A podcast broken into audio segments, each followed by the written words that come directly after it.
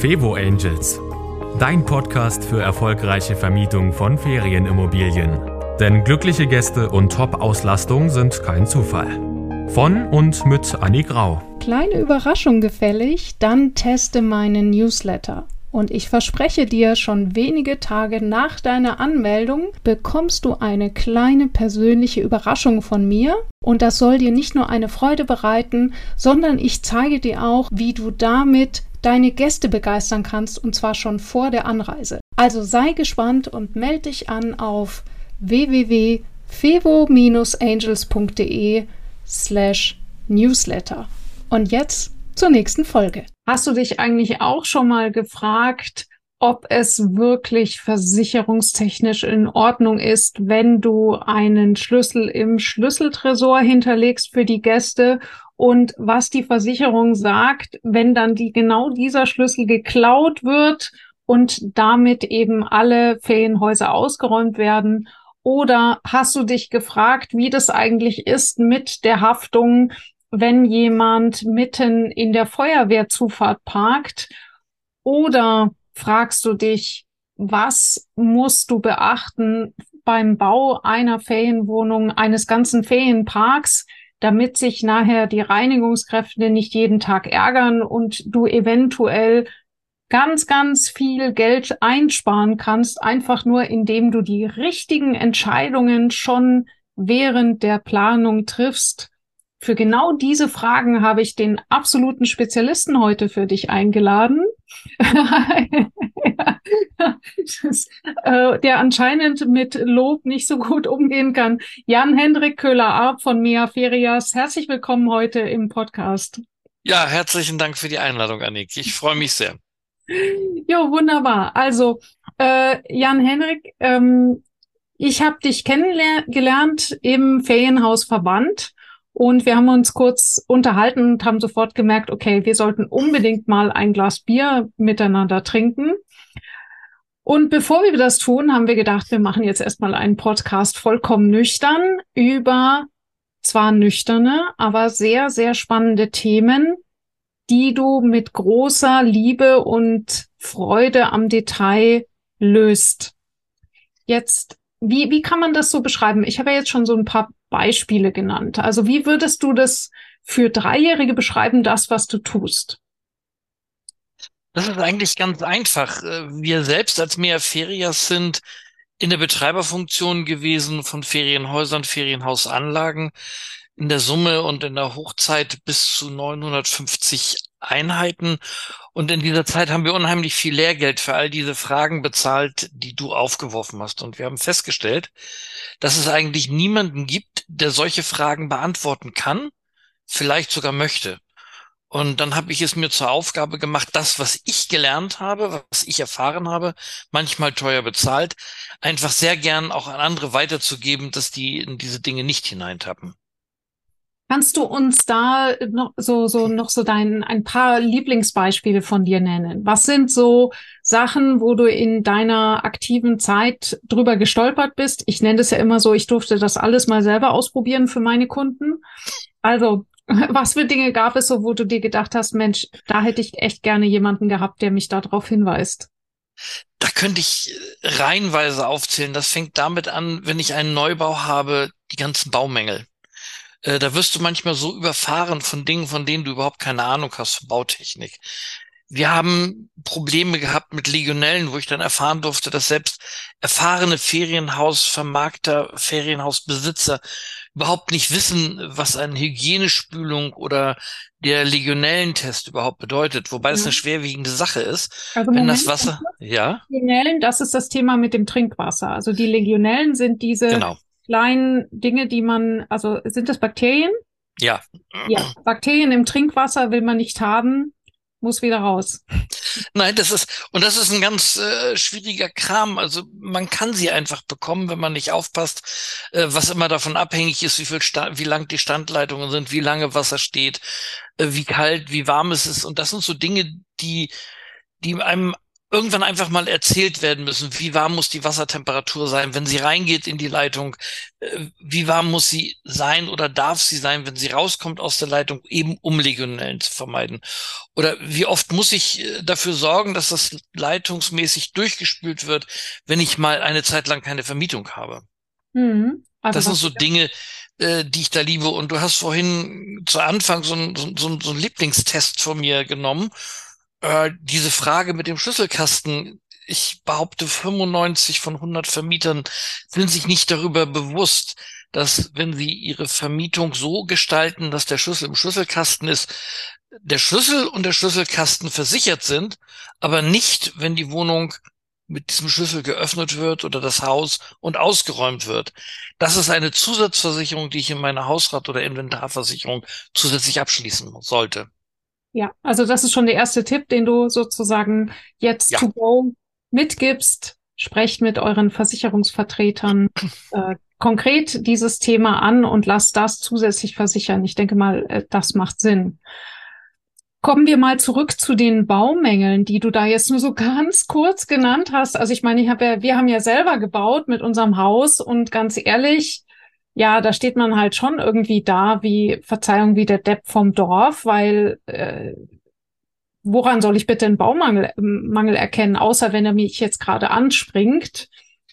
Aber wie, wie hilfst du da oder was waren da deine Erlebnisse, wo du dir Hilfe gewünscht hättest? Ich habe gerade jetzt äh, mit jemandem gesprochen, der einen Neubau übernimmt und da ist dann die erste Sache, ich gucke mir die Baupläne an. Was ist wo? Thema Legionellen, sind die Leitungen vernünftig verlegt? Wie ist die Elektronik, äh, die Elektrik gemacht? Äh, gab es eine Wasserprüfung, also Hygieneprüfung bei der Übergabe? Äh, sind die Elektrogeräte, ist die Elektroleitung gecheckt, sogenannter E-Check? Ähm, und all diese Sachen. Ich, ich kann natürlich, wenn ich jetzt die Wohnung über oder das Haus übernehme, erstmal nur gucken. Schalter am äh, Herd an, Herd funktioniert, Licht anmachen, Licht ausmachen, Wasser laufen lassen. Baumängel treten ja in der Regel erst auf, wenn äh, so eine Einheit im Betrieb ist. Ja, ja, immer erst dann, wenn es zu spät ist. Immer erst dann. Und dann ist die Frage, wie schwerwiegend ist dieser Mangel? Muss ich jetzt eventuell umbuchen? Muss ich meinen Gast irgendwo anders hinsetzen? Äh, wie schnell muss ich äh, für Abhilfe sorgen? Ich habe es erlebt, bis hin, dass Wasserpumpen gestört waren und eine ganze Anlage drohte abzusaufen, im wahrsten Sinne des Wortes. Mhm. Ähm, und da muss man wissen, wo ist es? Wo muss ich mich hinwenden? Wo ist der Notfallplan für solche Sachen? Oder wenn äh, die Drainage nicht ordentlich ist und auf einmal es irgendwo anfängt in der Wohnung zu schimmeln, dem muss ich hinterhergehen. Wenn ich das Sofa abziehe, ich sehe, es kommt Schimmel, muss ich gucken, woher kommt es. Ja. Das kann sein, dass die Drainage dann undicht ist. Also das heißt, es ist also jetzt sozusagen die Möglichkeit, da es gibt die, die Möglichkeit der Vorsorge, also schon ja. bei der Planung darauf zu achten, also sich die Pläne der Drainage anzuschauen und zu gucken, könnte sich da schon ein Baumangel abzeichnen oder besichtigst du auch Baustellen und guckst dann drauf, ob die das auch tatsächlich nach Plan so machen? Das würden wir tun, ja. Ja. Also ich habe bisher, äh, wenn wir Neubauten übernommen haben, nicht im Bau übernommen, sondern direkt nach äh, Eröffnung und ähm, dann ist da schon mal, dass ein Balkongeländer eben nicht festgeschraubt war, weil es vergessen worden ist und ähnliche Ups. Sachen. Und da muss man eben als Betreiber, ist man da schlichtweg in der Pflicht. Ja, ja. Du hast die Wartungspflicht, du hast die Kontrollpflicht als Betreiber, diese Dinge zu sehen und zu prüfen.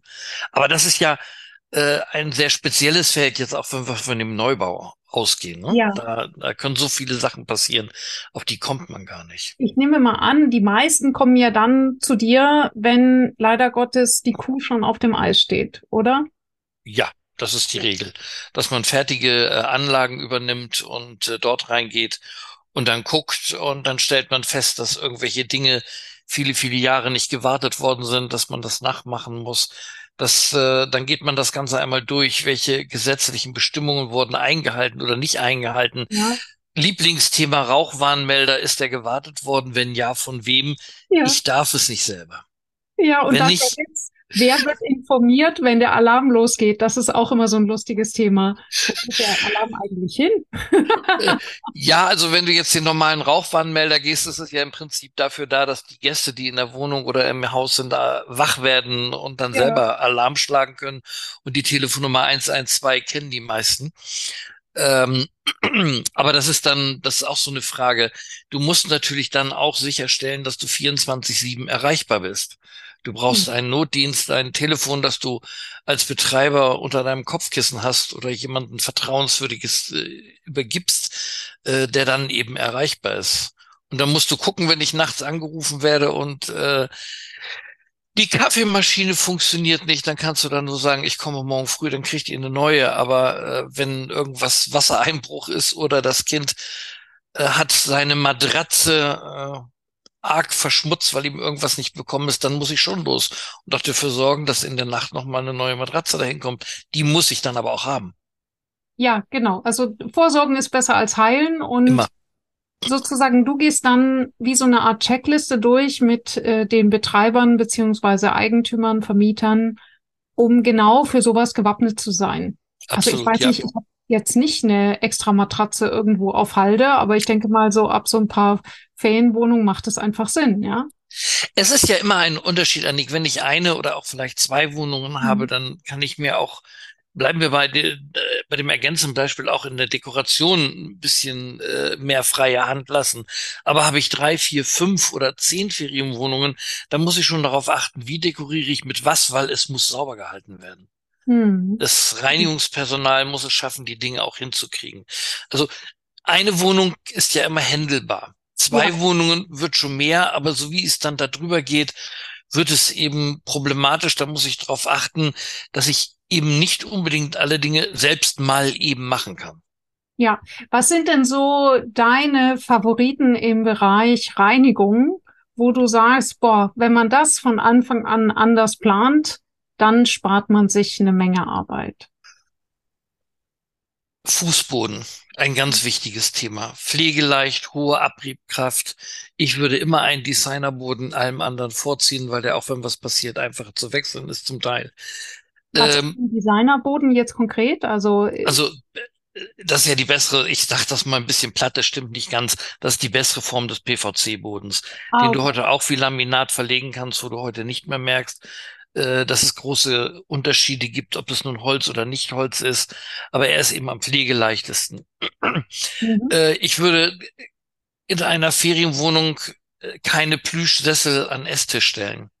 Ach, das, was jetzt gerade so, so total modern war in den letzten Jahren, da habe ja. ich mich auch immer gefragt, so, wie mag das aussehen nach zwei Jahren? Weil den musst du ja anfassen an den, ja. an diesen Plüschdingern. Genau. Ja, und du hast immer Gäste, die nicht aufpassen und du hast immer kleine Kinder, die Ketchup haben. Also insofern ja. pflegeleicht, das gilt auch fürs Sofa. Ist das ein Stoff, den nicht jede Jeans sofort durchreibt? Äh, wenn ich ein Schlafsofa aufstelle, bitte wäre meine Empfehlung nicht nach vorne ausziehen, sondern ausklappen. Das schont mein Fußboden nicht nach vorne ausziehen, sondern ausklappen. Ah, okay, dass man das, äh, wenn, wenn es ein Schlafsofa ist. Ich wenn es ein Schlafsofa ist. Ja, ja. Ja, ja sorry. Für mich ist das so im Kopf drin, dass ich manchmal ja. äh, die Details da vergesse. Alles gut, alles gut. Und wenn man jetzt, also das ist immer meine Frage, woran soll ich das erkennen, wie so ein Stoff aussieht in einem halben Jahr? Weil ich meine, ich gehe meinetwegen ins Möbelhaus. Online kann ich ja sowieso nur quasi auf gut Glück kaufen. Aber jetzt stehe ich im Möbelhaus vor so einem Sofa. Woran erkenne ich, dass dieses Sofa auch noch in einem Jahr gut aussieht? Das ist schwer zu erkennen. Es sollten pflegeleichte Stoffe sein. Es sollten keine groben Wollstoffe, keine groben Webstoffe sein, auf äh, denen man rumrutscht. Äh, da gibt es ja auch speziell beschichtete Stoffe in der Zwischenzeit, die so eine äh, Art Lotus-Effekt ist, ich komme jetzt nicht auf den Ausdruck, die man leichter abwischen kann. Da mhm. sollte man drauf achten und da muss man einfach den Verkäufer dann fragen, äh, ja. wie sieht ja. das aus?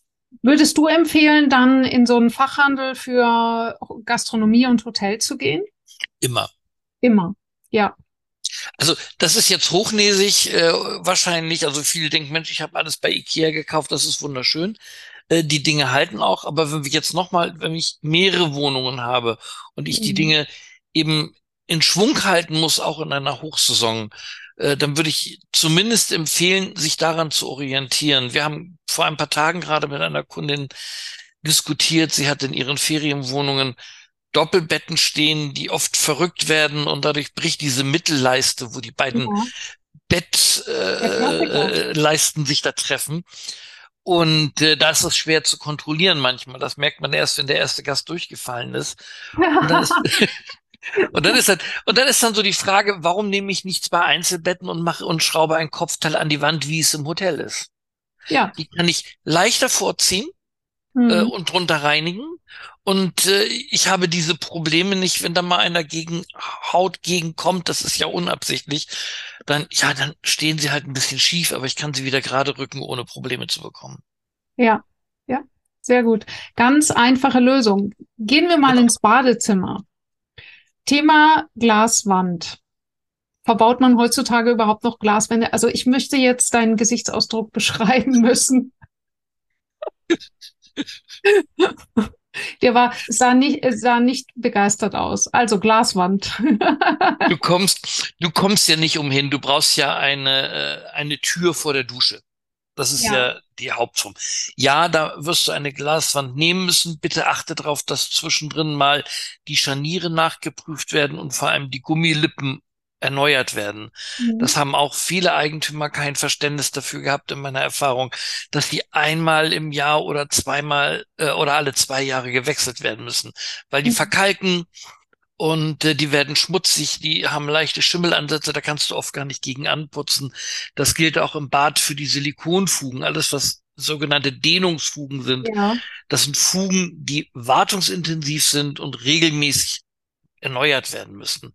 Ja äh, im Bad, ich habe ein Bad gesehen, das ist für mich so ein, so ein Ding gewesen, ein, äh, ein Mosaik aus Kleinstein, die reliefartig angebracht sind. Oh, Relief klingt nicht gut. Ja, also hoch und tief.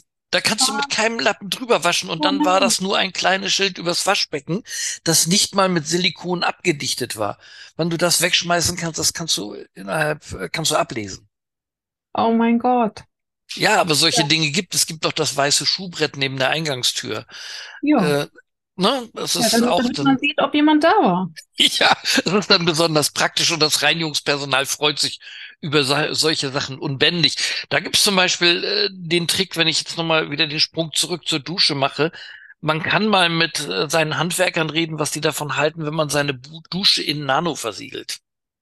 Ja. Das kostet wenig Geld, muss zwar alle paar Jahre wieder gemacht werden, aber äh, bei einer Nanoversiegelung perlt Wasser und vor allem Kalk ab.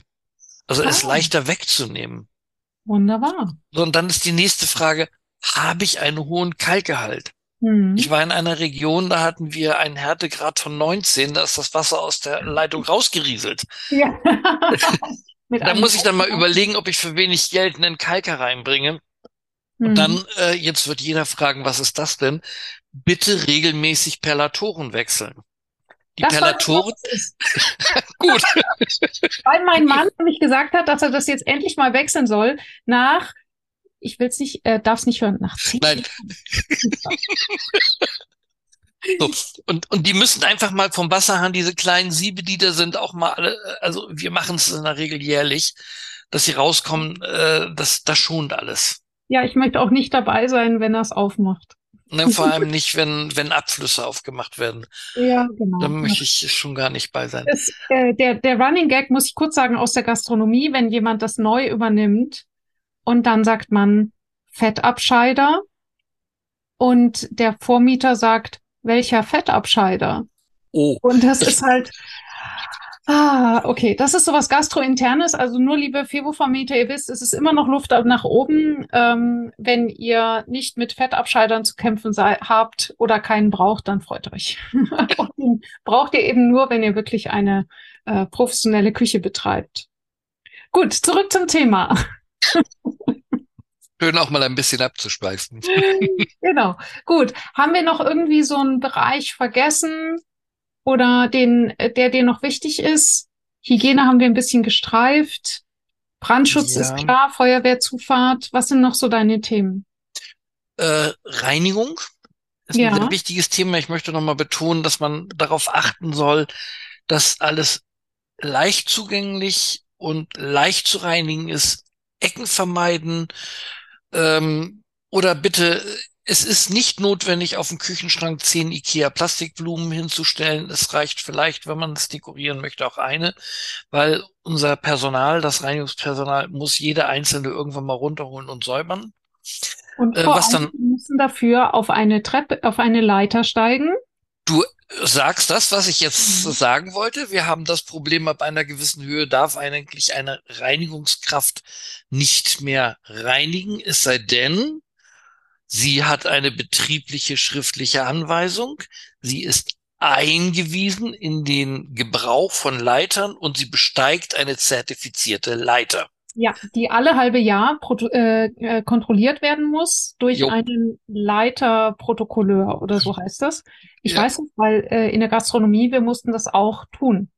Aber Anni, das wissen wirklich ganz viele nicht. Ich halte ja so ab und zu auch Vorträge über diese Themen und wenn ich dann diese erwähne, äh, diese Leiterproblematik oder den Rauchwarnmelder, dass das also zertifiziert gemacht werden muss, dann gucken mich viele an und sagen, äh, ich käme irgendwie vom anderen Stern oder so, weil mhm. das Happy immer so muck, nicht? wie man so in, in, in Norddeutschland sagt. Also also ich kenne mich ja in dem Bereich einigermaßen aus, weil ich eben äh, mittelgroße Betriebe geführt habe und dort äh, hatte ich intensiv mit dem Thema Arbeitsschutz zu tun das, man mag darüber lachen oder die Augen verdrehen. Nur gleichzeitig, ich durfte auch leider Gottes ein paar Arbeitsunfälle miterleben.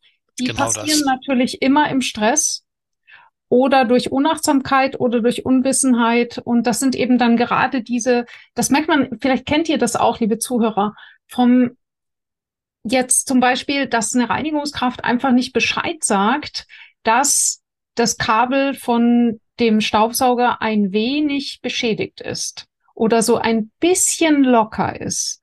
Und so geht das halt ein halbes Jahr lang. Die Reinigungskraft selber sieht es irgendwann mal nicht mehr, weil es ist ja normal. Niemand sieht es.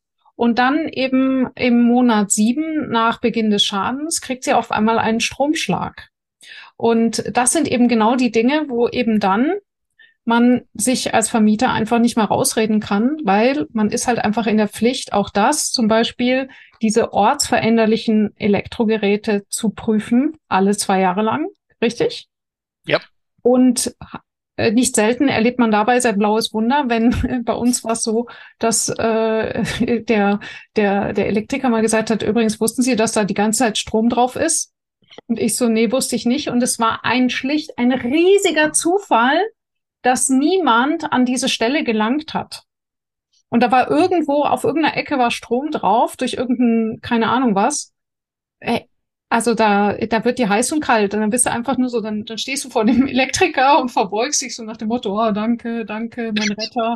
Ich sehe dich vor mir, ja. Das kann ich gut verstehen. Aber es, es sind ja nicht immer, immer nur diese Sachen. Und ich möchte jetzt noch mal ganz kurz einschieben, äh, du sprichst immer gern vom Vermieter, ich spreche vom Betreiber. Ja. Und hier müssen wir noch mal die kleine Anmerkung äh, einschieben. Wer hat den Schlüssel? Wenn ich als Vermieter meinen Schlüssel an eine Rezeption abgebe, die für mich das gesamte Handling macht. Ja. Dann habe ich diese gesamte Verantwortung im Prinzip an die Rezeption abgegeben, weil die die Betreiberfunktion hat. Und hier schließt sich der Kreis, weil manche Betreiber sich über diese Dinge nicht unbedingt im Klaren sind. Hm. Das bedeutet im Umkehrschluss auch, als Vermieter ist es gar nicht so gut, wenn ich meinen eigenen Schlüssel habe, weil ich sonst immer irgendwie mit drin bin in der Haftung, richtig? Nee, das ist ja eine, das ist eher eine Vertragsfrage. Ah, okay. Also wenn ich jetzt einen Vertrag abschließe mit einem großen Vermittler oder mit einer Agentur vor Ort und sage, hier, ihr übernimmt das gesamte Handling, das Operations, mhm. wie man das so schön auf Norddeutsch alles sagt heute, äh, dann habe ich das abgegeben. Und wenn ich dann noch mal einen Schlüssel habe, weil ich mal rein will und kontrollieren, ist eine andere Geschichte. Aber so wie ich jemanden beauftragt habe, für Ordnung zu sorgen, für die Reinigung, für die Bettwäsche und mhm. na, alles, was so drum und dran hängt, dann ist derjenige, der die Schlüsselgewalt hat oder diejenige. Mhm. Und die hat dann sozusagen die Verantwortung. Ja, buchstäblich erst den Hut und dann die Mütze auf. Ja? Richtig. Ja. Richtig. Ich würde gerne noch ein ja. kleineres Thema im Zusammenhang mit Reinigung ergänzen. Ich liebe es, wenn ich in ein Haus oder in eine Wohnung reinkomme und es sind auf dem Sofa fünf Wolldecken, zehn Sofakissen und auf dem Tisch noch ein hübscher Tischläufer. Ja. Äh, also ich weiß, ich hatte mal Ärger mit einer Eigentümerin, weil unser Reinigungspersonal auf einem Läufer zwei Tomatenketchupflecken von letzten Spaghetti essen äh, übersehen hat. Also immer daran denken, wenn man diese Dinge nutzt. Das ist auch eine Frage der Hygiene und der Reinigung. Wolldecken, Kissen, da wird schon mal reingenuddelt und reingehustet und ich weiß nicht was. Und auf Tischläufer, speziell auf dem Esstisch, da kleckert das dann auch mal. Das muss regelmäßig geprüft, gewaschen, ausgetauscht werden. Ja, ja. Ich hätte jetzt zum Schluss, wie bist du gerade gekommen, ich habe hier immer so eine Decke, damit habe ich mich im Winter mir immer so ein bisschen die Beine zugedeckt, äh, wenn ich, wenn ich beim Arbeiten, wenn mir kalt war. Und die Decke ist schon uralt und ich weiß, die, die stammt von meinem Mann irgendwie aus Studentenzeiten. Und da habe ich ihn gefragt, sag mal, woher ist denn diese Decke? Und er nur so ganz locker, ach, das ist die Hundedecke von meiner Ex-Freundin. genau so ist es. also, äh, Entschuldigung, dass ich jetzt nochmal abgeschweift bin, aber. aber du bringst ja gleich ein neues Thema, Hunde in der Ferienwohnung oder im Ferienhaus. Ja. Das ist, das ist ja auch spannend. Ja, ich glaube, darüber können wir nochmal eine eigene Folge machen. Das stimmt, ja. Ich glaube, wir haben jetzt schon mal ganz gut umrissen, was du machst und haben ein paar wichtige Tipps und Anregungen geben können. Wenn jemand mit dir arbeiten möchte, dann findet er deine Webseite in den sogenannten Show Notes, das heißt in den Hinweisen. Wir verlinken das gerne. Wie stets auch nochmal der Hinweis. Ich nehme hier in dem Podcast immer nur Experten rein, die ich persönlich gut finde. Das ist einfach, wer, äh, wem ich da vertraue und äh, wer mich überzeugt hat, äh, der, den empfehle ich gerne weiter. Es fließen hier eben keine keine Gelder für diesen Podcast, sondern es geht hier einfach nur darum, gute Empfehlungen für euch zu finden und ich hoffe, euch gefällt's. Genau, Jan. Also, ich wünsche dir auf jeden Fall viel Erfolg damit. Vielen die Dank. erste gemeinsame Kundin betreuen wir jetzt schon und äh, die, ja, mal sehen, wie, wie sich das alles so entwickelt. Ich bin gespannt. Ich auch. Ganz herzlichen Dank für die Einladung und ich freue mich auf den Zukunftskongress Ferienhaus im November in Augsburg, äh, wo du ja dabei bist. Vielen Dank. Ja, genau. Nochmal hier der Hinweis, äh, 10. November, richtig? Ja. 10. November in Augsburg die Superstay. Ich darf moderieren. Danke, Jan Hendrik, für diese Möglichkeit. Und das ist am Freitag vor, während der Superstay, also Save the Date, 10. bis insgesamt 12. November, habt ihr jede Menge zu erleben in Augsburg. Bis dann. Vielen Dank. Tschüss. Das war Fevo Angels, dein Podcast für erfolgreiche Vermietung von Ferienimmobilien. Mehr Infos auf fevo-angels.de.